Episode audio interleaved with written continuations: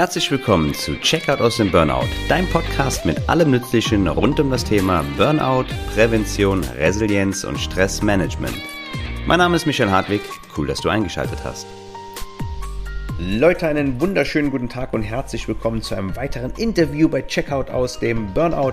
Heute im Interview Chris Wiedemann aka Xela, wie ein unglaublich talentierter Musiker, Rapper und Produzent aus Mülheim an der Ruhr. Wir sprechen über Musik, seine persönlichen Schnittmengen mit Mental Health, Stress und Depressionen, Themen, die er immer wieder in seinen deepen Tracks aufgreift und verarbeitet. Ein unglaublich interessantes Gespräch. Vielen Dank an dieser Stelle nochmal an Chris für seine Zeit. Ich hatte den ersten Einstieg in die Aufnahme etwas versaut von der Technik her. Dafür gibt es heute ein gesondertes Intro. Wir hören aber dafür noch kurz und auszugsweise in die letzte Single Stimmen hinein und springen dann direkt in den Talk. Teilt das Interview sehr, sehr gerne auf sozialen Medien und gebt uns Feedback, wie ihr es findet. Hier kommt Stimmen. Ich habe das Gefühl, ich bin verloren. Das sagen diese Stimmen in meinem Kopf. Ich habe das Gefühl, ich bin verloren. Dann fange ich jetzt nochmal an, ja? Ja. Ich bin ready. Ready. Freunde, einen wunderschönen guten Tag und herzlich willkommen zu einem weiteren Interview hier bei Checkout aus dem Burnout. Mein Name ist Michael. Ich bin Mentor für Stress- und Burnout-Prävention. Habe heute Chris Wiedemann zu Gast, aka Xela, wie ein unglaublich talentierter Musiker, der sich heute im Interview unseren Fragen stellen wird. Chris, ich begrüße dich recht herzlich. Schön, dass du da bist. Wie geht's dir? Hi, mir geht's gut. Wie geht's dir? Mir geht's sehr, sehr gut. Vielen Dank. Der Chris sagt das jetzt äh, gerade mit so einem lustigen Unterton, weil wir haben uns das schon mehrfach heute gefragt. Gerade eben die erste Aufnahme habe ich technisch gesehen etwas äh, verkackt. Deswegen müssen wir noch einmal neu anfangen, was wir aber sehr, sehr gerne machen. Ähm, vielleicht ein paar einleitende Worte, wer Chris ist. Ähm, Chris ist auch bekannt als Xela wie ein Künstler aus Mülheim an der Ruhr. Er ist bereits seit Jugendlicher in Rap- und Rockbands unterwegs und hat 2011, also schon vor über zehn Jahren, einer namenhaften Metalcore-Band Venom in Wiens gespielt. Aber es kam zur Trennung. Chris fing an zu produzieren, selber Beats zu basteln und sehr, sehr persönliche Themen in seiner Kunst, in seiner Musik ähm, zu verarbeiten. Xelavi war geboren. Er verarbeitet Ghetto in seinem, das Ghetto in seinem Kopf. Themen wie Trauer und Mental Health in seinen Texten. Ähm, er war bereits, er hat Features mit namenhaften Künstlern wie Chakusa oder ähm, Luna und ist schon als ähm, Vorinterpret von ähm, namenhaften Größen wie Vega und Beat Height, aber auch Chakusa aufgetreten. 2021 hat er über 1,1 Millionen Streams, 222.000 HörerInnen aus 108 Ländern und seit 2022 mindestens 222.000 plus 1 Zuhörer, denn auch ich bin seit plus minus 2 ähm, Monaten ein überzeugter Xela wie Hörer das war meine Einleitung ins Gespräch. Äh, Chris, vielleicht möchtest du dir noch ein wenig äh, aus deiner persönlichen Warte hin zufügen, den Menschen erzählen, mit wem wir es heute zu tun haben. Ähm, das passt eigentlich erstmal alles so für mich. Da kommt bestimmt gleich noch mehr. Aber du hast das schon gut äh, introduced. Sehr schön, sehr gut introduced. Ist auch das erste Mal, ähm, dass ich mit jemandem aus der Musikbranche spreche hier im Podcast. Ähm, Versuche ich ja immer auch so ein bisschen ähm, persönliche Geschichten, Schnittmengen mit der äh, Materie Stress, Überlastung, Erschöpfungs, Depression, Burnout ähm, äh, zu präsentieren. Aber schön ist es dann selbstverständlich auch, wenn die Menschen darüber hinaus, zum Beispiel hatten wir schon äh, Menschen, eine Pflegefachkraft aus, ähm, aus einer ähm, intensiv, ne, nicht intensivpädagogischen, aus einer ähm, akutpsychiatrischen ähm, Einrichtung. Wir hatten ähm, bereits mit einer Schlafexpertin ähm, gesprochen und mit Mitarbeitern aus dem Vertrieb und Marketing. Und jetzt haben wir hier mit äh, Chris, mit äh, Xela wie einen äh, Künstler, der auch darüber neben seinen eigenen Schnittmengen, über die wir später sehr gerne noch sprechen, ähm, werden wir ja über Musizieren, ähm, die Musikszene, ähm, Kunst ähm, zu schaffen, eigene Themen in Kunst verarbeiten, ähm, sprechen. Aber vielleicht, äh, Chris, möchtest du uns mal so ein bisschen mitnehmen in deinen Werdegang, wie so deine ersten Gehversuche mit Musik überhaupt entstanden sind?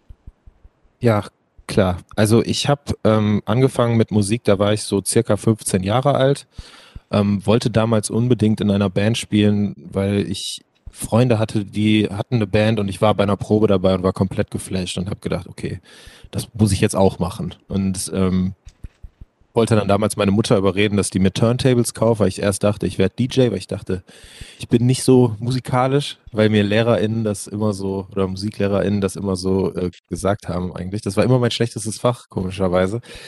Ähm, und die hat dann aber gesagt, nee, wenn, dann lernst du ein richtiges Instrument. Dann habe ich Bass spielen gelernt, oder ich hatte zumindest Unterricht.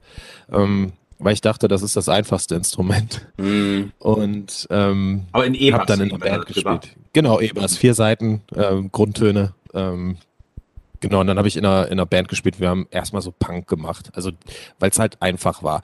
Und ähm, irgendwann ist der Sänger aus der Band ausgestiegen. Ähm, ich war am Bass am ehesten zu ersetzen. Und dann äh, bin ich ans Mikrofon gewechselt und dann habe ich auch direkt mit Rap angefangen, weil ich nicht singen konnte. Ähm, also habe ich gerappt und geschrien am Anfang nur quasi. Aber die, die Band an für sich ist gleich geblieben? Die Besetzung? Ähm, die Band ist gleich geblieben, mit der Ausnahme, dass wir einen neuen Bassisten hatten. Hm. Der also einen neuen Bassisten. viel- Hm. Genau, der war auch viel besser als ich. Ah, okay. Und, äh, und ich halt dann als Ersatz des damaligen Sängers am Mikrofon. Und deine Stimme damals hat die ähm, schon ansatzweise von dem, von der professionellen, gut äh, sich anhörenden, äh, rockigen, kratzigen Stimme, das ist also jetzt positiv gemeint mit dem kratzigen, die es heute hat? Überhaupt nicht. Okay. Also, wenn, wenn ich dir jetzt Aufnahmen zeigen würde von damals, ähm, man muss auch dazu sagen, wir hatten damals keine gute Aufnahmetechnik. Das ist nicht mehr mit heute zu vergleichen, wo im Prinzip jeder an seinem Laptop ähm, einen Hit machen kann. Oder Ja, theoretisch könnte ich jetzt hier auf meinem Handy, könnte ich einen Song produzieren. Wahnsinn. Ähm, wir hatten damals ein Achtspurgerät und da haben wir dann aufgenommen. Und wenn die acht Spuren voll waren, dann haben wir das auf eine Spur gebounced und dann hatten wir wieder sieben frei. ja, so haben ja. wir damals Musik gemacht. Und ähm, wenn du da nicht singen konntest, dann hast du es gehört. Mhm. und ich konnte nicht singen und die Aufnahmen sind halt auch dementsprechend. Aber ähm, äh, ich habe dann irgendwie immer weitergemacht, weil mir das so viel Spaß gemacht hat. Ähm, kein, kein besonderes Talent am Anfang gehabt, aber trotzdem ähm, einfach äh, so viel äh, Freude daran gehabt, Musik zu machen, dass ich da immer weitergemacht habe, bis ich irgendwann an einen Punkt gekommen bin, wo ich gemerkt habe, so, ey, jetzt so langsam kann man sich das echt anhören. Cool. Mhm. Und wie viel Zeit ist da zwischen den ersten Gehversuchen und dem, das kann man sich so langsam anhören, vergangen? Oh, das muss ich mal, muss ich mal äh, nachrechnen. Das waren bestimmt so vier Jahre. Aber gut, da muss man schon dranbleiben. Also nur Ja. einen Puls haben, übers Wochenende ein bisschen musizieren in der Garage reicht dafür nicht aus. Nee. Ähm, ich, ich hatte äh, einfach ein, auch einen Dickkopf. Ich wollte das unbedingt machen. Also es gab für mich keine Alternative. Die erst, ich weiß noch, damals haben wir unsere Musik in so Foren hochgeladen im Internet Mhm. Und ich habe dann nach Kritik gefragt und da, ich habe das mir letztens mal durchgelesen. Und? Da haben halt Leute geschrieben, Alter, hör auf damit, hört sich schrecklich an. Ah, scheiße. Ähm, stell dir mal vor, ich hätte einfach gesagt, so, ja, genommen? Ähm, ja. Ja. Ich ähm, habe auch lange gebraucht, um mir sowas nicht mehr zu Herzen zu nehmen. Mhm. Ähm, ich, das ist, wenn man, wenn man so sehr persönlich da drin hängt Mhm. und auch so persönliche Themen in seiner Musik, heute jetzt in, in seiner Musik verarbeitet und dann wird das kritisiert, dann ist es sehr schwer, das zu separieren von seiner Persönlichkeit. Weil für mich bin ich Absolut. meine Musik. So, Mhm. für mich greifst du dann mich als Mensch an. Also ähm, ist keine Kunst. Das musste ich. Nein, also gar nicht. Es, das, das musste ich halt lernen. Es ist natürlich ein Unterschied, wenn irgendwas handwerklich kritisiert wird, so nach dem Motto, ey, die Stimme ist zu leise auf dem Mhm. Track oder ähm, mach mal hier den Bass lauter im Mix oder so. Ähm, das ist was anderes, als wenn ähm, mir jemand sagt, so, ey, dein Text ist richtig scheiße. Ja.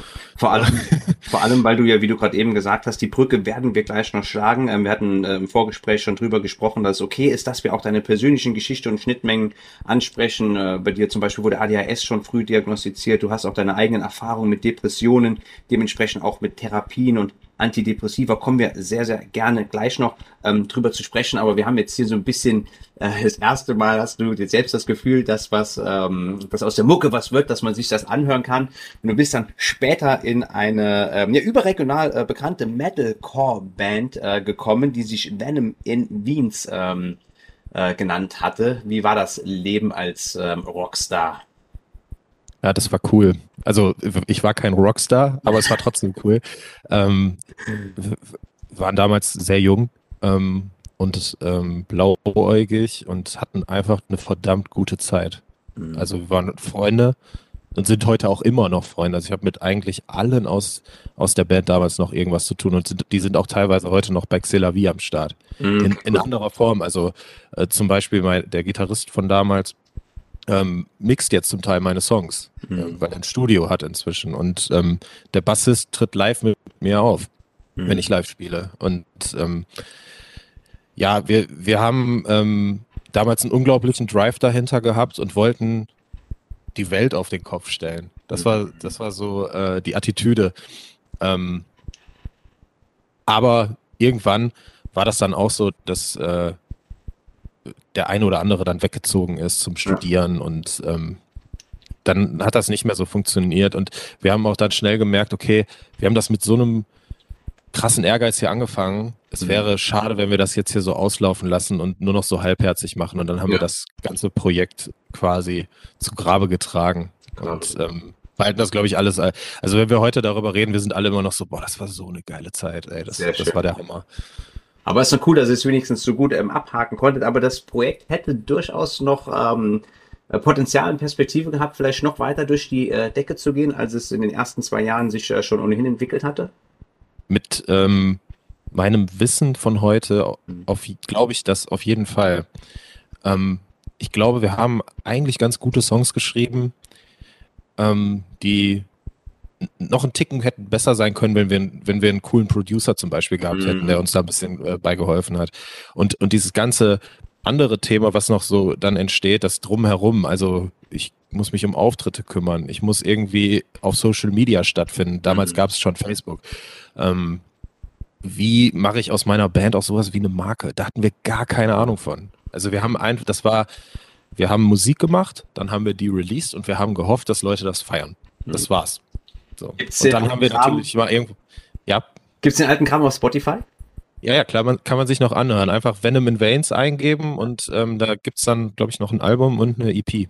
Ja, es wird auf jeden Fall alles, wie man ähm, dich findet, wird natürlich in den Shownotes dann entsprechend äh, verlinkt sein. Aber jetzt, äh, stimmt, ich glaube, ich hatte sogar in ein, zwei Sachen sogar ähm, reingehört gehabt bei der Recherche. Ich bin ja erst so vor plus minus zwei Monaten auf deine Inhalte ähm, gestoßen. Das war die, die, die Single Probleme, hast du da gerade äh, released gehabt und dann danach Stimmen, glaube ich. Ja, ja genau. Ich, jetzt gehört. Jetzt, wenn du jetzt zurückblickend denkst, du bist jetzt mit Xela, wie würdest du sagen, dass du im Deutschrap beheimatet bist oder eher in einer rock-poppigen äh, Richtung oder in einem Crossover?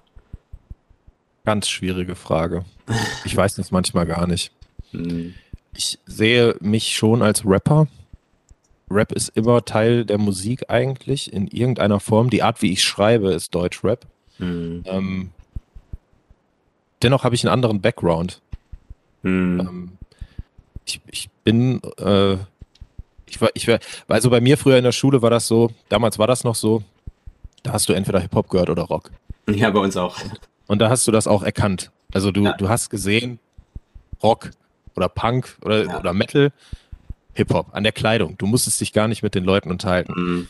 Und ich war nicht Hip-Hop damals. Okay. So, ich, war, ich war eigentlich der Typ, den die Hip-Hopper verkloppt haben. So. Okay, alles klar. Das war ich. Ich hab's, ich hab's trotzdem gehört. Mhm. Ähm, und heute ist es ja so, dass Genre gar nicht mehr so eine krasse Bedeutung hat. Mhm. So, Sheeran ist jetzt gerade bei den Brit Awards mit äh, Bring Me the Horizon aufgetreten. Das ist so eigentlich voll normal, dass Künstler das machen. Mhm. So, und damals war das noch nicht so.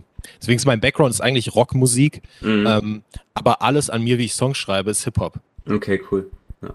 Aber du bist auch, habe ich äh, gesehen, wo, wo ich mir dafür vielleicht ein bisschen Verständnis fehlt, du bist, du schreibst deine Songs, hast du gerade gesagt, selber. Du bist auch Producer und du bastelst Beats selber und du spielst auch mit äh, Freunden und anderen Musikern ähm, die, die, die, die Tonspuren selbst ein, also die Instrumentals spielt ihr ein. Das heißt, du machst einen Song von A bis Z selber? Ähm, nicht mehr. Und auch nicht immer. Also ich, ich produziere viele Sachen, die ich release selber. Mhm. Ähm, ich habe aber dann, als ich wieder mehr in diese Rockrichtung gegangen bin, gemerkt, okay, ich spiele nicht so gut Gitarre. So, ich mhm. brauche Hilfe. Ich ähm, brauche auch mal Einflüsse von außerhalb, weil wenn ich immer nur alleine hier im Zimmer sitze und recorde so, ähm, es gibt halt gute Leute, mit denen kann man zusammenarbeiten. Mhm. Was ich selber mache, sind immer meine Texte eigentlich, aber ich produziere mit unterschiedlichen Leuten dann zusammen Und ähm, manchmal mache ich es auch immer noch komplett alleine. Das ist ganz unterschiedlich. Das ist das Schöne, wenn man alleine ist. Ähm, da ist man so frei und ich habe das große Glück, ein Umfeld zu haben, wo viel Talent ist. Mhm. und, ähm, und wo die Leute auch gerne Musik mit mir machen anscheinend.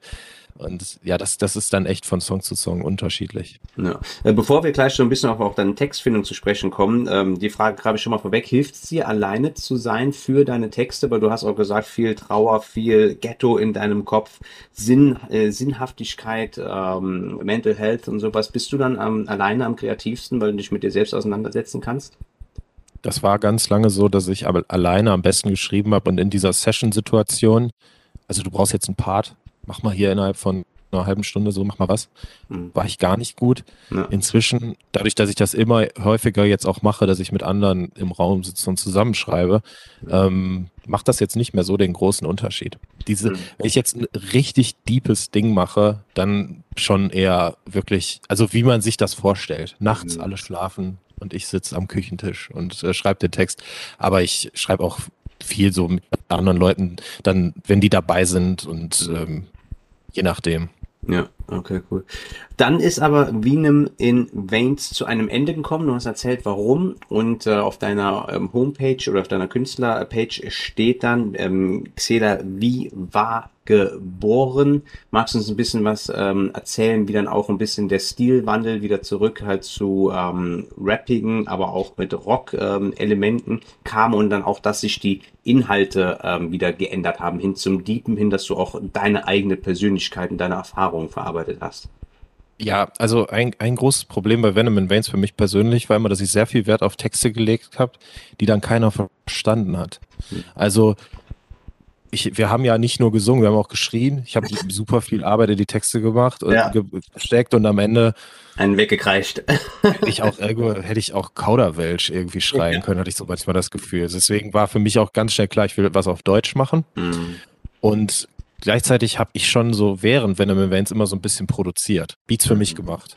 Großer Hip-Hop-Fan und in Venom Events auch schon teilweise, wir hatten so Rap-Songs, also jetzt nicht Hip-Hop-Songs, aber wir haben Songs, wo es Rap-Parts mhm. gab.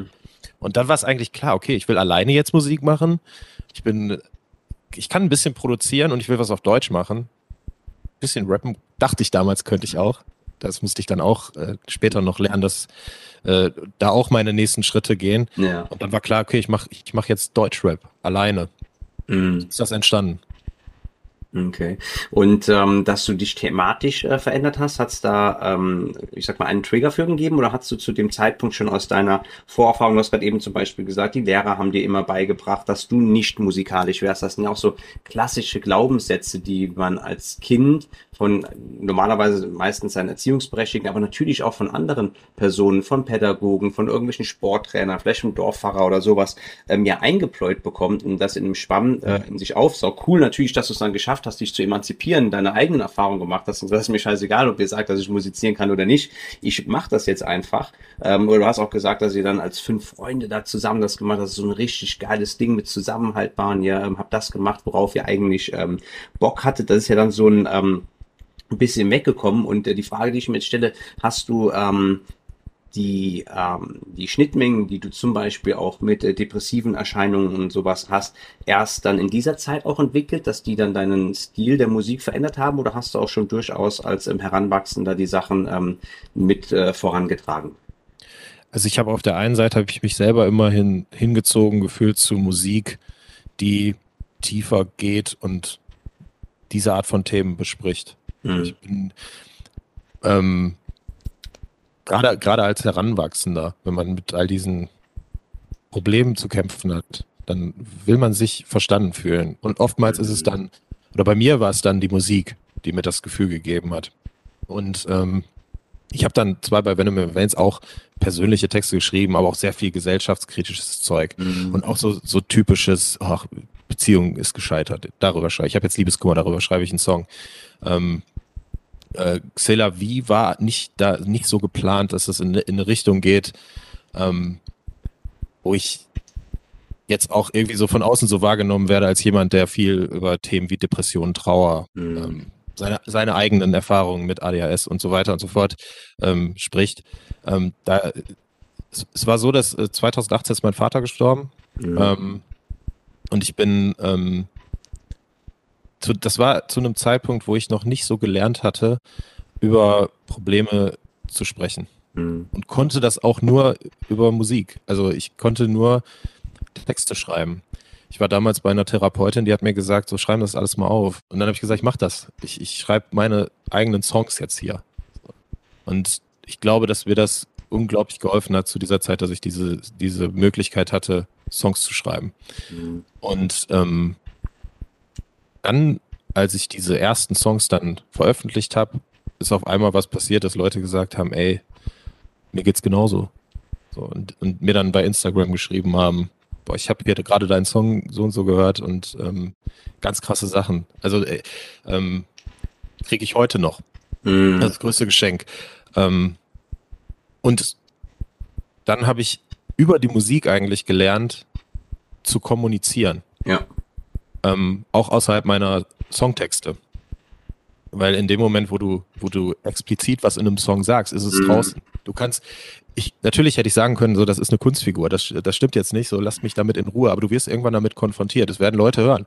Es werden auch Leute hören, die deine Freunde sind und mhm. deine Familie wird hören. Und dann musst du, musst du, ähm, oder ich, was ich zumindest gemacht habe, ist, ich habe dann artikuliert, ja, ey, ich habe hier Probleme. So, das, ja. ich habe wirklich ähm, ähm, das, das Trauerthema, ich habe, ähm, das, das wusste ich zu dem Zeitpunkt übrigens noch nicht. Äh, ADHS, das waren damals immer Depressi Depressionen, die diagnostiziert wurden. Mhm. Und dann habe ich gelernt, okay, ey krass, wenn ich, wenn ich mit meinen Freunden darüber rede, dann ähm, vielleicht liegt das daran, dass ich so coole Freunde habe. Ja. Dann hören die mir zu. Das gibt mir was, das bringt mir was. Und krass, die haben auch Probleme. So, und ähm, das ist über die Musik tatsächlich gekommen. Mhm. Ich glaube nicht, dass wenn ich äh, keine Musik machen würde, dass ich da so ähm, so weit jetzt schon wäre. Mhm. Du hast also über die Musik die, die, die Fähigkeit gefunden, ähm, also Sprachfähigkeit, wenn man so möchte, erlangt. Genau. Mhm, genau. Und du hast auch äh, festgestellt, dass du ganz offensichtlich nicht ähm, alleine mit solchen Themen bist. Ähm, es, ist, es ist krass, wenn Leute einem Rückmeldung geben. Bei mir ist es jetzt nicht in so einem Ausmaß, ich bin jetzt kein, ähm, kein, kein Musiker mit keine Ahnung, wie viel ähm, äh, zig Millionen verkauften Tonträgern oder sowas, aber hier und da kriege ich natürlich auch mal Feedback und sowas. Und das ist immer sehr, sehr äh, schön zu hören, wenn die Menschen einem äh, Rückmeldung geben. Keine Ahnung, ich habe zwei Monate auf meinen Therapieplatz gebracht, ich habe dabei deinen Podcast gehört, mir unglaublich viel ähm, geholfen, ist sehr, sehr wertvoll, äh, was du machst. Und ist dann diese Rückmeldung von dir aus der Community, ist das ähm, auch mit ein Motivator, ähm, dass du weiter äh, dich bestärkt fühlst, in diese ähm, Richtung zu gehen? Ähm, ich mache das nicht nur deswegen. Also ähm, nat natürlich ist das ein Geschenk, wenn Leute dir sagen, du hast da einen Text geschrieben und ich verbinde da was mit. Das macht was mit mir und das hilft mir vielleicht sogar. Wenn ich diese Probleme aber nicht hätte, dann würde ich da nicht mehr drüber schreiben. Also, ja, ja. Ähm, ich habe jetzt auch zuletzt mal ein paar für meine Verhältnisse richtig positive Sachen ähm, angefasst. So, ähm, und das ist auch okay. Ich muss jetzt nicht, also ich glaube nicht, dass ich für immer ähm, über Depressionen schreiben muss, ja. selbst, selbst wenn ich sie gar nicht habe. Mhm, ja. das, das, Ding ist halt, ähm, dass bei mir so ist, dass, dass ich, dass das in Phasen kommt und ich äh, dann meistens in den guten Phasen über die schlechten schreibe. Dann, dann fange ich an zu reflektieren. In den schlechten Phasen selber schreibe ich dann meistens gar nichts. Mhm. Aber das läuft dann in Wellen und ähm, da und, und jedes Mal lernt man was dazu, reflektiert immer wieder und dann geht der Stoff eigentlich auch nie aus. Mhm. Ja, genau. Ähm, darf, ich, darf, ich, darf ich fragen, wie häufig diese ähm, Phasen kommen und wie fühlst du dich dann, wenn so eine Phase reinkickt? Ähm, ich würde ich würd mal sagen, ich habe so zwei, dreimal im Jahr habe ich so Phasen, die dann ein bis zwei Monate andauern. Ähm, wo, die ich auch inzwischen, da habe ich auch einen Song drüber geschrieben, der heißt Winter. Dieses mhm. Gefühl, wenn du merkst, das passiert jetzt bald wieder. Ähm, und ich, ich, bin, ich bin so, dass ich halt in, in Phasen, wo es mir gut geht, wahnsinnig produktiv bin. Also wirklich von, von morgens bis abends arbeiten kann, am Wochenende Musik machen kann im Studio und mich danach zu Hause noch hinsetze und noch einen Text schreibe und äh, telefoniere und Dinge erledigen kann. und mich dabei gut fühle. Mhm. Und irgendwann merke ich, okay, jetzt ist Sonntag, ich will einfach nur hier liegen und dass der Tag vorbei ist. Mhm. So, und ich hoffe dann, dass das am Montag dann nicht mehr so ist. Und manchmal ist das dann am Montag auch nicht mehr so. Aber wenn es dann mal so ein paar Tage in Folge so dunkel ist ähm, Mhm. und dieser Antrieb, den ich vorher so krass verspürt habe, weg ist, dann weiß ich, okay, jetzt ist der Punkt, ähm, wo ich da vielleicht ähm, gewisse Dinge, die ich gelernt habe, anwenden muss. Wo ich vielleicht auch Medikamente brauche. Ähm, ja, Und die Dinge, die du gelernt hast, ähm, hast du dich äh, 2018 dann zum ersten Mal in äh, therapeutische Hilfe in Anspruch genommen oder waren das schon Sachen, die du auch als Jugendlicher vorher ähm, in ähm, Nee, ich Anspruch war das- genommen hast? ich glaube, ich war das erste Mal in Therapie 2013. Hm. Das war eine Therapie, die ich abgebrochen habe. Ähm, und ich weiß nicht, wie viele Therapien ich inzwischen gemacht habe, muss ich ganz ehrlich sagen. Ähm, es war für mich auch schwierig, so Dinge zu Ende zu bringen, ganz lange. Mhm. Ähm, 2013 war das erste Mal, dass äh, eine ähm, Psychologin zu mir gesagt hat, ey, haben Sie schon mal darüber nachgedacht, ob Sie, oder haben Sie schon mal was von ADHS gehört? Mhm. Und ich habe damals gesagt, äh, nee, das, das ist es nicht. Das macht doch gar keinen Sinn bei mir. Ich, ich komme noch klar. Ja.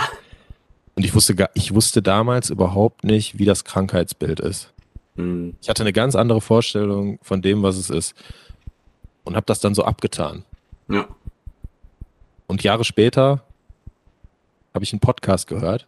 Okay. Echt? Und da ging's, da ging's um ADHS bei Erwachsenen. Und das war so, ey, das war, das war, das war ein erleuchtender Moment. Mhm. Weil da wirklich, also das war, als würde jemand mich beschreiben. Mhm. Und, ähm, und ich habe da, ich hatte zu dem Zeitpunkt schon Therapie gemacht mit äh, Depression, Angststörungen, äh, Panikattacken, Trauer, all, alles Mögliche. Und ähm, und das war so der Punkt, wo ich dachte, ey, das könnte sein. Ja. Ja, das ist Wahnsinn. auch viele Leute, die wahrscheinlich zuhören, werden das wahrscheinlich auch können, wenn ich das einwerfen darf. Ich habe ja auch plus minus sechs Jahre lang verschiedenste neurologische Symptome in verschiedensten Intensitäten, teilweise so krass, dass ich mich gewundert habe, wie kann das einem Menschen eigentlich widerfahren? Der läuft noch auf seinen zwei Beinen durch die, durch die Gegend und da ist man auch bei dem Arzt, bei dem Arzt, hier, mach das und die Bemühungen und denkt, könnte es das sein, könnte es das sein, sowas. Aber wenn dann sowas kommt wie, oh ja, das macht durchaus Sinn. Das kann wie so eine krasse Erkenntnis sein. Und es ist auch immer so, glaube ich, ähm, äh, wenn man, man hat nicht immer den allerbesten Draht zu allen Therapeuten auch. Ich habe auch rückblickend Therapeuten Mhm. gehabt, äh, wo ich gedacht habe, Alter, was hast du da gelabert? Was, was, warum, warum bist du in diese Richtung mit mir gegangen? Bist du nicht entsprechend ausgebildet, um mit jemandem wie mir umzugehen? Aber da habe ich auch die Erfahrung rausgenommen, dass wenn es mit einem Therapeuten aus welchem Grund auch immer nicht klappt, dass man das durchaus auch beenden kann. Aber man sollte halt auch Ja. durchaus, wenn man den, den Bedarf verspürt, ähm, ähm, dass man alleine nicht zurechtkommt, dann auch trotzdem ähm, sich vertrauensvoll dann halt in den nächsten Therapeuten halt anwenden. Hm. Denn früher oder später wird mal- man dabei sein. Ich hatte mal einen Therapeuten, das ist eine ganz witzige Anekdote im Nachhinein. Ähm, da bin ich hingegangen und dann hat man ja meistens ein Erstgespräch, wo man dann Mhm. schon mal so erzählt. Ich habe den dann, habe mich offenbart, habe sehr viele Dinge erzählt, die ich meinen besten Freunden nicht erzählt habe. Hm. Das war ein krasses Erlebnis für mich und dann, und, und, und dann bin ich zwei Wochen später wieder da und, und, und er weiß nicht mehr, wie ich heiße. Ach, scheiße. So. Und ähm, der, der, der, der guckt mich an und denkt, "Ah, wer ist das denn jetzt nochmal? Hm. Ich denke mir so, Alter, ich, du hast Ja. ja doch, halt, hast du dir keine Notizen gemacht oder was? Ja. Ich bin selber so, ich bin selber ein verpeilter Typ, aber ich bin halt auch kein Therapeut. Ähm, und shit. der gleiche Therapeut ist mal eingeschlafen. Oh nein, hör auf, Mann. So, ich will jetzt keine, äh, sorry, ne, also ich will keine Angst vor, vor Therapeuten machen. Aber in dem Moment war für mich klar, beendet. Ich, ich Mm. erzähle dir nichts mehr. So, du, du bist, du hast es gar nicht verdient, dass ich dir das alles hier erzähle. Ja. Und auf der anderen Seite hatte ich, ich hatte aber auch schon eine, eine richtig gute Therapeutin, die Mm. mir wahnsinnig geholfen hat, ähm, nach, nach dem Tod meines Vaters und mich da wieder richtig auf die Beine gebracht hat. Hm. Als du das jetzt gerade gesagt hast, ist mir, ich hatte auch eine super ähnliche Situation gehabt. Die ähm, Dame war schon ein bisschen älter, aber um Himmels Willen hat er viel Lebenserfahrung. Und ich kam auch dahin und habe im Gespräch angeknüpft an, an, an die Session davor, die ich auch aus eigener Tasche bezahlt hatte und jetzt nicht gerade geschenkt war. Und da guckt die mich so an und sagt, wovon redest du jetzt noch gleich? Und die wollte mit mir praktisch nach links gehen, aber ich habe gesagt, wir sind aber in der Ausfahrt rechts das letzte Mhm. Mal gestoppt. Und überlegt die so, Ach ja, stimmt ja. Da habe ich mir auch gedacht, ey, hör auf. Wahnsinn. Wie kann das sein, dass wir letzte Mal fünf, sechs Stunden am Stück miteinander gesprochen haben und du weißt jetzt gar nicht mehr heute, wo wir fortfahren sollen und so. Das, da war ich mhm. was enttäuscht. Aber schön, dass du sagst, dass du das nicht alles madisch reden willst. Du hast gesagt, du hast dann äh, entsprechende Sachen äh, gelernt, die du zur Anwendung bringen kannst, wenn du dann merkst, dass ein Winter hereinbricht. Was sind das für Sachen, die dir dann in depressiven Episoden helfen? In erster Linie mal die Erkenntnis, dass das auch okay ist. Also es ist okay, wenn es mir heute nicht gut geht. Es ist okay, wenn ich heute nur hier liegen möchte. Mhm. Und ich muss mich dafür nicht selbst geißeln und ich muss mir nicht einreden, dass ich ein disziplinloser, fauler Sack bin, sondern es ist absolut in Ordnung. Und wenn das morgen immer noch so ist, dann ist das auch absolut in Ordnung. Und es ist auch absolut in Ordnung, wenn ich ähm, darüber spreche und mich offenbare oder wenn ich zum Arzt gehe, ähm, wenn ich versuche, einen Therapieplatz zu bekommen die, die Akzeptanz, dass das ein Teil von mir ist. Mhm. Das war, das war mit das Wichtigste, ähm, was, was ich auf diesem Weg ähm, gelernt habe. Mhm. auch nicht so hart mit sich ins Gericht zu gehen. Ähm, das ist auch gerade, wenn, wenn du Musik machst und Instagram, du postest ein Bild, das bekommt Likes. Du bringst einen Song raus, der bekommt Streams. Du, ich mache jetzt ein Crowdfunding, da machen, geben Leute Geld. Wie viel? Und, und das sind ja Zahlen, da könnte man ganz schnell sich dran messen. So, ja. wie viel habe ich denn da? Wie viel bin ich wert? Und wie viel sind die anderen wert? Und warum bin ich nicht so viel wert? Mhm.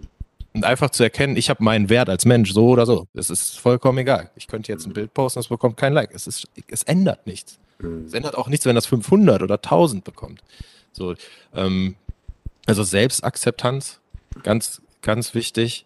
Und nicht hart mit sich ins Gericht gehen und, und Dinge auch einfach mal so sein zu lassen, wie sie sind. Mhm. So, es ist halt auch Social Media, du, du bekommst das Gefühl, alle haben nur einen guten Tag. Immer. Ja. So. Und dann sitzt du da und denkst dir, ja, gut, meine Woche war scheiße, jetzt ist Wochenende und irgendwie geht es mir immer noch nicht gut. Ich habe gar keine Lust, in Urlaub zu fahren. Ich habe auch gar keine Lust, abends in die Kneipe zu gehen. Ich will hier einfach sitzen und meine Nachos in die Käsesoße reindippen. Mhm. Und, und nicht einen gesunden Salat essen heute. Ja. So, okay. Wenn das das ist, was mich heute glücklich macht, dann ist das das. Mhm. Sehr, sehr, sehr wichtige Punkte, die ansprechen. Akzeptanz äh, für die Situation aufbringen, ist äh, mit eins der wichtigsten Sachen.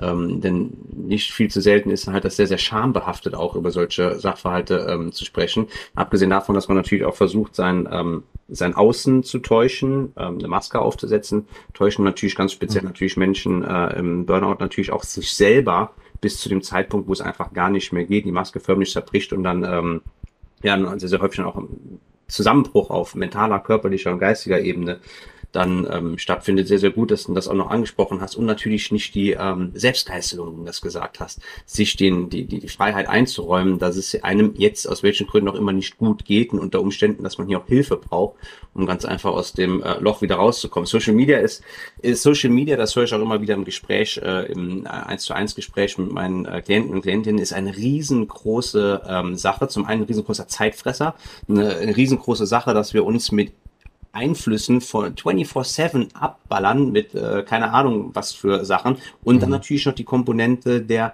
Rückmeldung. Das ist genau wie du sagst. In dem Augenblick der Crowdfunding übrigens, dein nächstes Album Vertigo ähm, ist scheinbar in der Mache. Da machst du das Crowdfunding. Ich habe heute mir auch noch ähm, eine Xelavit-Tasse äh, gesichert. Die, oh, Dankeschön. Äh, die ähm, die Links, wie man dich da ähm, äh, unterstützen kann, sind natürlich auch nochmal in Show Notes. Aber wenn wir in die Zukunft gucken, in dein, äh, dein Album Vertigo, wo, womit wirst du, ist das eigentlich schon von der Konzeption her komplett erstellt? Und es geht jetzt um die, äh, um die Songs mit Leben zu füllen oder wirst du auch inhaltlich da noch ähm, Input äh, liefern? Also, ähm, ich habe jetzt so fünf, sechs Songs, Demos. Mhm. Ähm, und ich habe aber gemerkt, das sind keine Singles für mich. Das gehört alles zusammen und das soll, eigentlich soll das ein Album werden. Mhm. Und, ähm, und dann habe ich relativ schnell gemerkt, okay, was, was brauche ich alles für ein Album? So wie ich das gerne hätte, wir müssen ins Studio gehen, Instrumente recorden. Äh, wir, wir können das nicht alles zu Hause machen oder ich kann es nicht alles zu Hause machen. Ähm, ich, will's, ich will, dass das am Ende äh, gut klingt. Ähm, und ich will ein geiles Musikvideo dazu machen und ich will das auch, äh, dass Leute was davon mitbekommen. Mhm. Und ähm, dann habe ich gemerkt, okay, das äh, kann ich momentan einfach nicht selber finanzieren. Ja. Und ähm, da ist die Idee dann für ein Crowdfunding entstanden. Ja, ich Crowdfunding super, super coole Sache und ich sehe auch immer ähm, deine Xela Familia, äh, wie du deine Fanbase nennst, ist auch eine sehr, sehr, ähm, wie es aussieht, verbundene und treue äh, Gefolgschaft. Und da finde ich auch sehr cool, wenn Künstler äh, wie du dann auch was äh, mit Mehrwert den Leuten anbieten oder sowas ähm, upfront äh, zu finanzieren.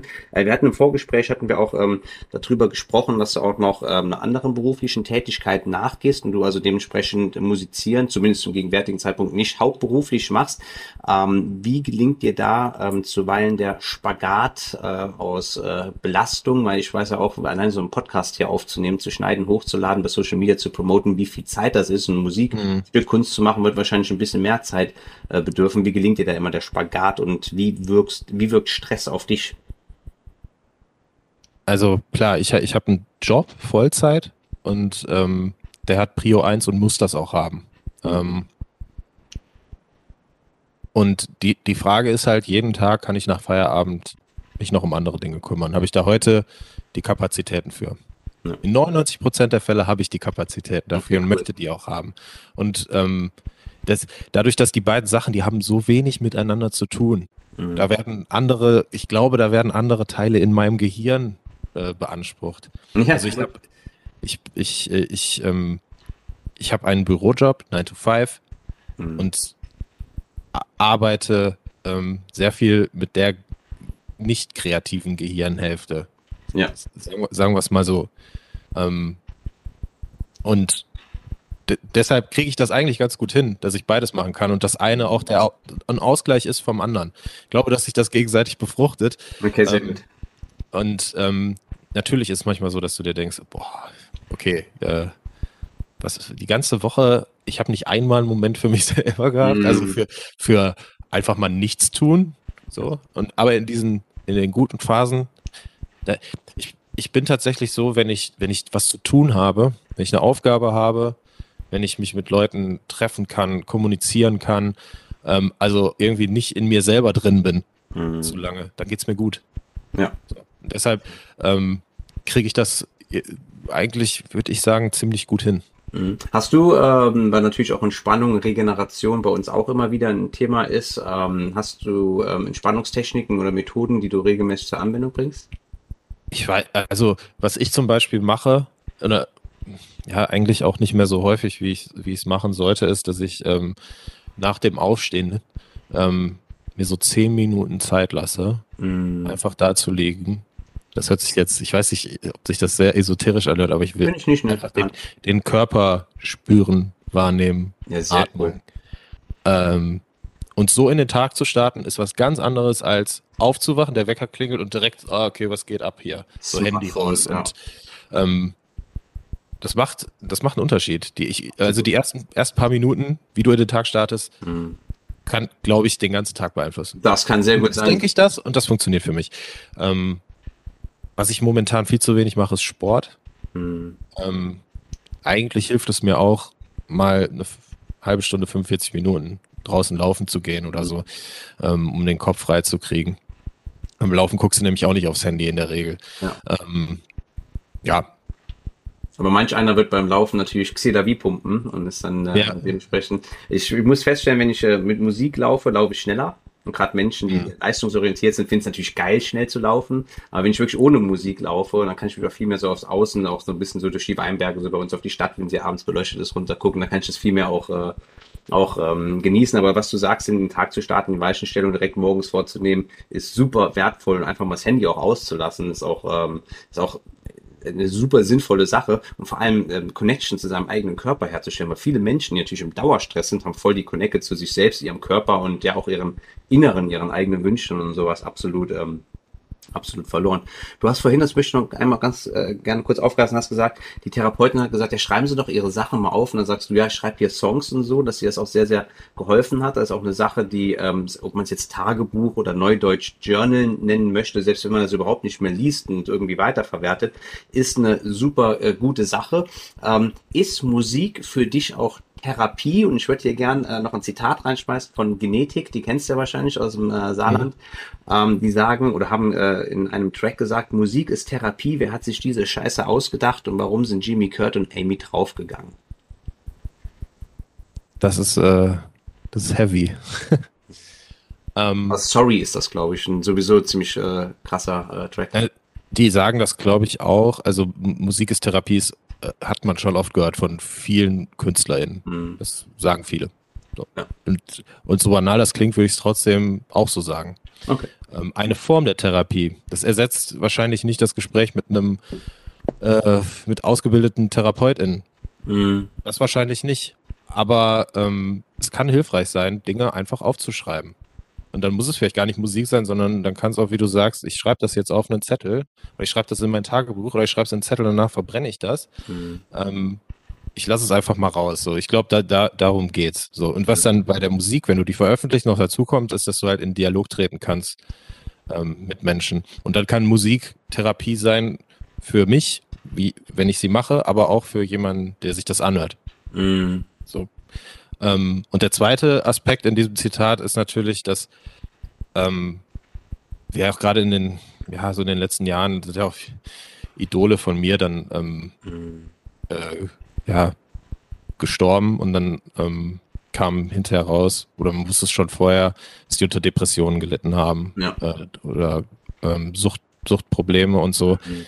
Ähm, und, und ich weiß nicht, ob KünstlerInnen da einen Hang zu haben, eher als normale Menschen. Ich glaub, weiß ich nicht. Ähm, bei denen fällt es aber vielleicht auch eher auf. Ich bin auch kein Künstler, deswegen kann ich da nicht mitgehen. Nur eine Sache, die ich mir da vielleicht auch noch vorstellen könnte, ist, dass halt die Rahmenbedingungen einer Musikindustrie und vielleicht auch die Erfolg mhm. ähm, mit sich bringt, gegebenenfalls solche sowas auch verstärken kann. Ich weiß nicht, wie ich mit umgehen würde, wenn ich mit Anfang 20 oder so auf einmal Multimillionär wäre und äh, auf jeder Party unterwegs wäre und hier so äh, Highlife ähm, hätte machen ähm, machen können. Sind die ähm, Rahmenbedingungen von der Musik auch was? Ähm, ich, du bist ja eine One-Man-Show, aber du hast natürlich Leute, Netzwerke, mit denen du zusammenarbeitest, oder hast du auch zum Beispiel eine Art Label oder Vertriebspartner und so, die an dich Anforderungen stellen, sei es jetzt auch irgendwie, keine Ahnung, Spotify als Streaming-Plattform, dass man sich da als Künstler auch teilweise verbiegen muss, auch wenn man denkt, ich habe meinen persönlichen Winter gerade und möchte nur meine Nachos und die Käse, äh, Käsesoße reintippen, aber jetzt Spotify, Vertrieb, Manager, Live-Auftritt, was weiß ich. Ähm, das, ja, Spotify ist ein Thema, auf jeden Fall. Spotify, man, man weiß, dass auf Spotify eine bestimmte Art von Song besser funktioniert als eine andere Art von Song. Und die Frage ist halt, möchte ich mich dem fügen? Hm. Wie sehr möchte ich mich dem fügen? Ähm, und wenn ich das nicht mache, komme ich damit klar, dass ein Song zum Beispiel mal nicht funktioniert einfach. Hm. Was macht das mit mir? Kann ich mich darauf einstellen vorher? Ähm, ich versuche aber externen Druck, also von anderen Menschen, versuche ich echt wenn ich merke, das passiert, versuche ich da ganz schnell einen Riegel vorzumachen. Ja, cool. Ähm, ich will nicht sagen, dass das nicht in der Vergangenheit, dass ich nicht in Situationen äh, war, wo ich dachte, ah, Mist, okay, der findet das alles kacke, scheiße, muss ich das jetzt anders machen? Und dann, äh, ich, ich bin auch so, ich, ich liege dann abends im Bett und denke mir, oh Gott, oh Gott, jetzt musst du nochmal von vorne anfangen, mhm. weil der fünf Sekunden meine Songs nicht gut fand. Natürlich hast du Situationen, wo du Leuten Songs vorstellst so, äh, ob das jetzt ein Label ist oder ähm, Veranstalter. Mhm. Und äh, dann kann es vorkommen, dass sie sagen, äh, nee, sowas, was du machst, das suchen wir gar nicht. Ja. Oder noch viel schlimmer, gefällt uns nicht. Ja. Das ist, äh, da, da muss man lernen, mit umzugehen. Und da muss ich auch ganz ehrlich sagen, ähm, schaffe ich inzwischen viel, viel besser als noch vor ein paar Jahren. Aber ich habe immer wieder trotzdem auch Punkte, wo ich das nicht einfach Kritik sein lassen kann. Mhm. Ja, das ist natürlich auch eine Kunst, Sachen nicht zu personalisieren, sondern ähm, zu depersonalisieren, wie man sagt. Aber ähm, wie du auch vorhin äh, schon gesagt hast, dass Xela wie halt keine Kunstfigur ist, die du abends irgendwie in den mhm. Kleiderschrank äh, hängst und am nächsten Tag wie ein Kostüm. Das Fasching-Kostüm, das äh, Bushido-Fasching-Kostüm. Ja, ich wollte es nicht so sagen, aber genau da, das hat mich jetzt auch unterbewusst ins, äh, inspiriert. Ich muss sagen, ein absolut großes Hobby von mir ist, vielleicht weiß das auch nicht jeder von den äh, Zuhörern hier ist, ähm, Deutschrap-Gossip mitzuverfolgen. Ich, Ach ja, ich habe das Hobby auch. Ich verbringe so viel Zeit damit, Interviews und weiß der Teufel was. Oh Gott, ja. Ah, ich, ich ziehe mir alles rein. Also nicht alles, alles, aber also zum Beispiel das ganze Bushido-Ding äh, ja. und äh, also da bin ich, da bin ich komplett, da bin ich Experte. Also ja, ich auch absoluter Experte. Ich komme mir manchmal schon vor, als würde ich diesen scheiß Prozess selbst erzeugen. Ich gucke immer, die Cynic macht Augensachen, die Roos Sachen ja, natürlich. Ja, alles. Also immer ab, wenn Roos sagt, oh hier Fliss ruft an, nimmst du dran gehen und so. Ja, Flair Call. Ja, genau. Ich feiere es total ab. Und da muss ich auch ganz ehrlich sagen, das ist, ähm, ähm, da ist so diese, wir hatten äh, im Vorgespräch schon besprochen, wie geil das war, wenn man sich früher eine CD gekauft hat, keine Ahnung, für 25 Mark und die dann hoch und runter gehört hat. Aber am Internetzeitalter feiere ich total, dass Musik auch entertainen kann außerhalb der Musik und dass man genau so ein Kram dann halt auch noch, man hat so eine andere Bindung zum Interpreten, zum Künstler, finde ich. Ja, manchmal ist das aber auch nicht so gut, finde ich. Fluch also, und Segen. Fluch KünstlerInnen, dass ich die, die, äh, die fand ich so lange gut, bis ich die in einem Interview gesehen ah, habe. scheiße, ja, das kann natürlich ja, gerade, gerade, gerade im Deutschrap, da gibt es ja Leute, ähm, habe ich zum Beispiel als Fan früher immer ähm, gesagt, ja, äh, gut, das ist eine Kunstfigur, ganz klar. Mhm. Und in echt äh, super intelligenter Typ wahrscheinlich. Mhm. Und irgendwann setzen sie sich dann ins Interview und du merkst, nee, Moment mal, der ja. meint das ernst. Ja, ja, und dann, dann wird es schwierig, den weiterzuhören. So, Dann ist es mit Kunstfreiheit dann nicht mehr getan. Ja, kommt natürlich drauf an, was dann in der Kunst dann natürlich transportiert wird. Und gerade Deutsch-Rap äh, kann dann natürlich auch ähm, Themen bedienen, die dann sehr, sehr kritisch sind. Aber wenn wir mal auch ehrlich sind, ich habe früher auch viel ähm, Punkrock und sowas gehört oder auch teilweise, mhm. was dann in Metal ähm, bedient wird und so. Das sind ja dann, ähm, das sind, das sind äh, Texte und Inhalte, die dann bedienen, dass dann okay ist. Da guckt jetzt nicht jeder so hin. Aber ja. halt ähm, Deutschrap ja momentan, glaube ich, die von den jungen Menschen am meisten äh, gehörte Form von äh, Kunst ist, sondern natürlich auch Pädagogen und vielleicht auch Zensur stellen, weiß der Teufel was mit und wissen ja, dass das in die Ohren der Menschen, der Kinder ein. Ja, also so Themen wie äh, Sexismus zum Beispiel. Das mhm. ist jetzt nichts, was Deutschrap exklusiv hat. Ja, auch nicht äh, in der Kunst. Also wenn du dir so 80s äh, Metal-Bands wie Motley Crue anhörst, absolut, also mhm. ich finde die Musik auch gut, muss ich ganz ehrlich sagen. So, ich habe mich da früher nicht mit auseinandergesetzt, worüber singen die eigentlich, aber es ist sexistisch as fuck so. ja, oder Manowar ähm, früher, glaube ich, auch ein paar Tracks gehabt, wo äh, Frauen super degradiert wurden. so. Aber gerade wenn es auch auf Englisch ist, dann ist es auf einmal egal, was man. Dann läuft im Radio hoch und runter, ja, alles Mögliche. Ja, total. Ja. Sobald es auf Deutsch explizit ausgesprochen wird, wird es dann halt gerne äh, zensiert oder man ist schockiert oder sonst was und so. Aber es ist natürlich auch so, dass immer mehr Female Artists, ähm, hier jetzt wie zum Beispiel ähm, die junge ähm, Dame, die Luna, der, mit der du auch öfters zusammenarbeitest, da ähm, mhm ihre Plattform ähm, kriegen und sich nicht mehr irgendwelchen, keine Ahnung, alten Strukturen in Labels und Vertrieben und sowas unterwerfen müssen. Ja. Oder eine Shirin David oder eine Katja Krasavitsche. Ja, das ist auch super gut, finde ich. Also ähm, das, das finde ich richtig cool. Ähm, mhm. Ich, Deutschrap jetzt, wenn wir bei Deutschrap bleiben, jetzt mhm. gerade war ja ganz lange so, ey, Alpha, ich, ich, ja. ich, bin, ich bin der krasse Typ, ich habe Muskeln und ich habe ein dickes Auto und äh, habe sehr viel äh, Geschlechtsverkehr. Ja, ja, ja. Unterschiedliche. So, und das, das ist zum Beispiel was, habe ich noch nie gefeiert. So, mhm. hat mir nie, noch nie irgendwas gegeben. Und mhm. ich bin auch selber nicht so. Also ich habe vielleicht, ich habe natürlich auch Anteile, die problematisch sind und äh, mhm. Ähm, versucht die loszuwerden, versucht darüber nachzudenken. Ja. Ähm, aber Frauen geben, ähm, ja, der Musikwelt geben, desto mehr Frauen am Start sind, desto ähm, besser wird's eigentlich. Ähm, das kann man, glaube ich, so pauschal sagen. Auch ich, ich finde natürlich die alles gut, aber ich finde es prinzipiell cool, dass gerade im Deutschrap mehr Frauen am Start sind. Ich finde es auch cool, wenn die, wenn, wenn die, ähm, wenn die Leistung stimmt und die, und die Frauen Swag haben und keine Ahnung, ja. Flow haben, spitten können, was auch immer, einen guten, guten Beat darunter haben, ist das auch geil. Ich finde es halt problematisch, wenn es ähm, erzwungenermaßen so ist, dass man jetzt sagt, okay, wir haben jetzt im Radio müssen wir so und so viel Prozent Frauen, so und so viel Prozent Männer, so und so viel Prozent von mir sondern divers oder sonst irgendwas oder von verschiedenen Glaubensrichtungen und Hautfarben spielen. Das finde ich nicht gut, aber ähm, ich finde, jeder sollte die gleichen Möglichkeiten haben. Wenn eine Frau mit Talent da ist, dann sollten die auf jeden Fall die gleichen Möglichkeiten haben, sich zu entfalten wie ein Mann. Ich glaube, dass die ganz lange nicht die gleichen Möglichkeiten Absolut, hatten. ja. Absolut. Ähm, ja. Und das ist in so einer Phase, wo, wo diese, diese ähm, ja gut, jetzt wir, wir fangen jetzt nicht an über die Frauenquote zu diskutieren. Nee, das, das ist ja auch andere Bereiche.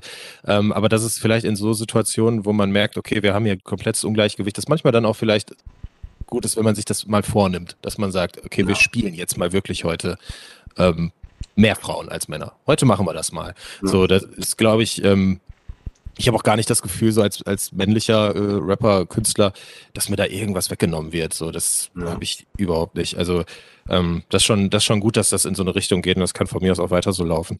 Mm, absolut. Ich finde es einfach cool, dass sich Qualität durchsetzt und dass die Leute, die Qualität ja. an den Start bringen, dann auch die entsprechenden Möglichkeiten und Förderungen haben. Ähm, was, wenn du so im Deutschrap-Kosmos natürlich auch privat viel konsumierst, was für Interpreten hörst du momentan relativ viel? Wenn, mir jetzt, wenn ich jetzt an Mental Health und sowas denke, dann fällt mir natürlich klar Sierra Kid ein. Ich habe jetzt zuletzt mhm. von Alligator ähm, zwei Tracks ähm, auch kommentiert äh, bei YouTube. Ähm, ich weiß, du gehört hast, Nachbeben hat natürlich wie Faust aufs Auge gepasst. Ähm, keine Ahnung, wen gibt's da noch? Ähm, Casper auch teilweise. Casper, ähm, ja, Casper ist, ist glaube ich, so der, der die Tür so ein bisschen aufgemacht hat. Gut, vorher gab's noch Curse, mit dem habe ich auch angefangen. Der, ja, der auch, mal, ich ab und zu mal ein, zwei Meditationen, finde ich cool. Ach krass, ja, da habe ich mir auch schon ein paar Sachen angehört. Ja, ähm, ja äh, was, was höre ich im Moment? Ähm, Deutschrap, OG Kimo, klar, wie, wie ungefähr jeder.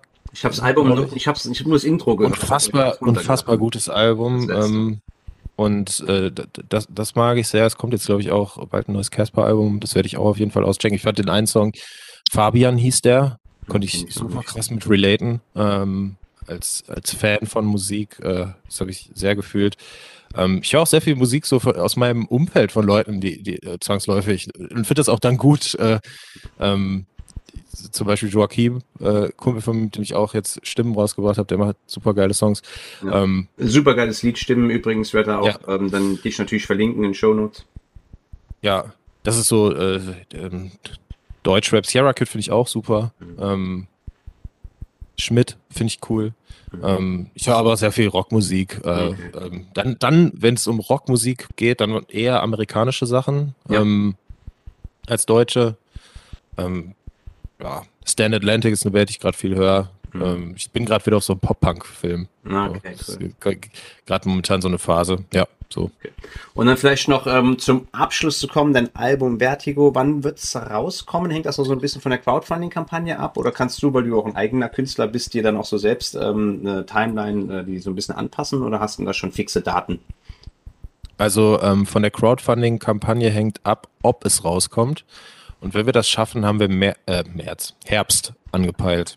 Mhm. Und ich glaube, dass wir das auch schaffen können. Mhm. Ähm, ja, dass zumindest dann so im Herbst, Anfang Herbst die erste Single kommt und das erste Video, so, das ist so der Plan.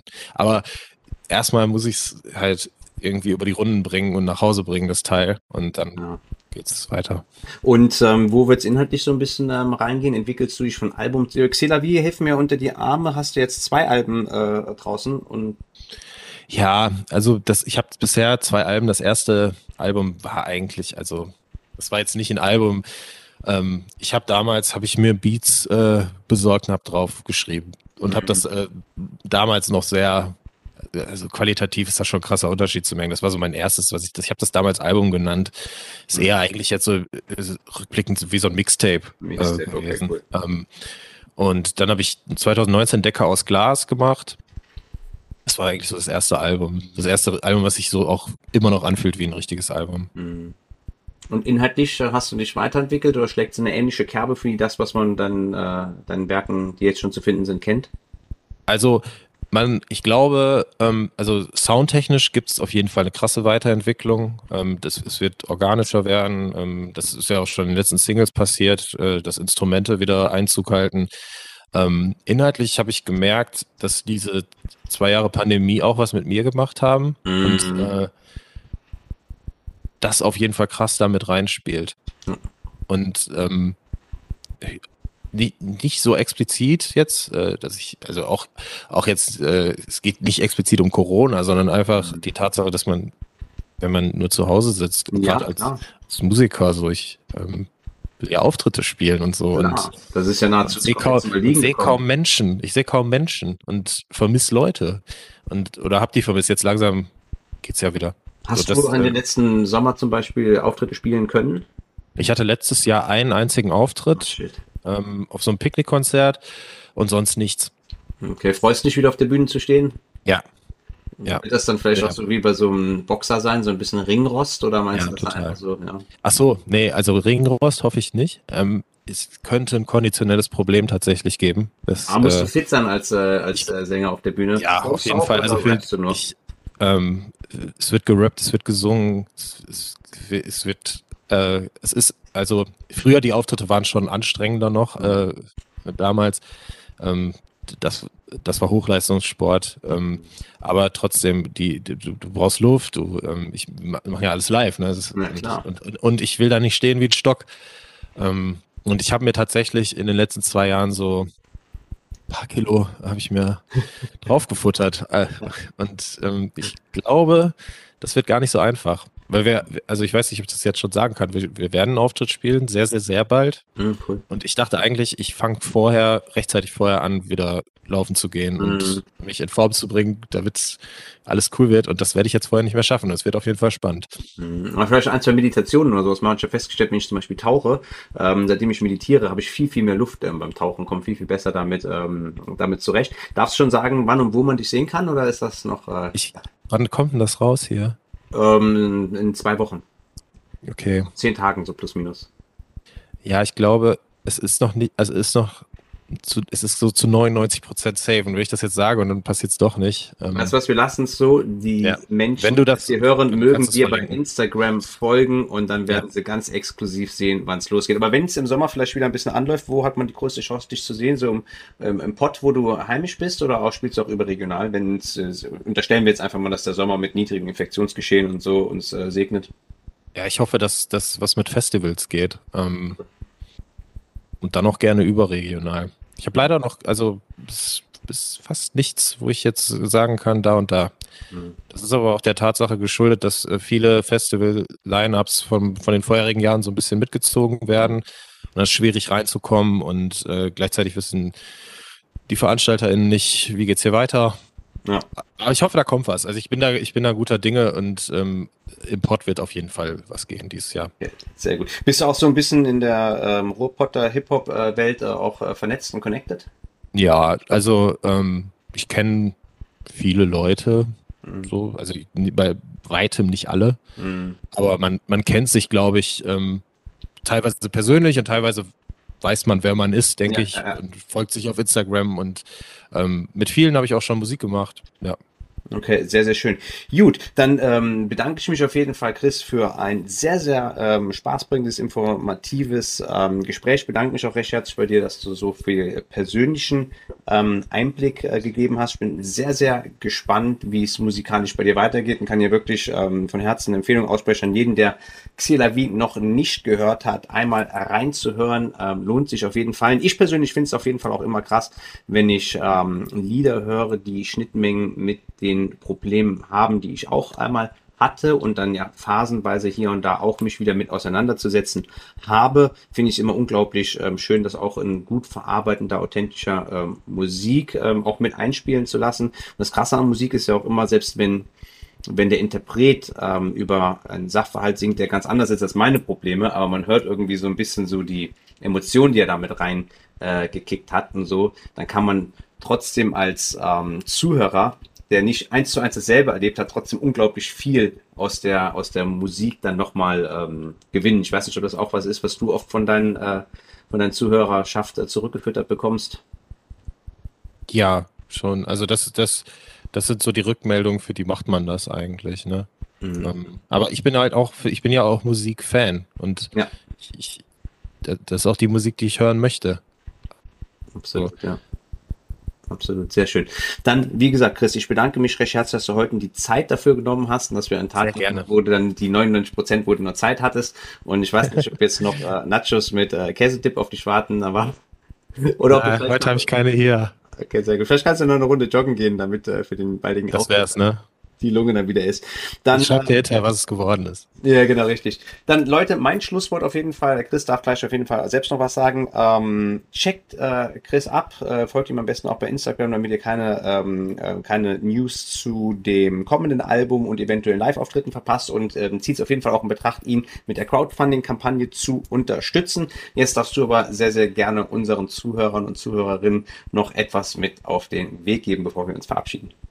Ja, erstmal Michael, danke äh, für dein Interesse und äh, dass du mich eingeladen hast. Hat mich sehr gefreut, äh, dass ich über meine Musik und mich sprechen durfte. Und ähm, an alle ZuhörerInnen, danke für eure Aufmerksamkeit und ähm, ich hoffe, dass ihr vielleicht mal reinhört und äh, man sich vielleicht mal auf einem Konzert sehen kann in Zukunft. Ähm, ja. Das wäre natürlich das von mir.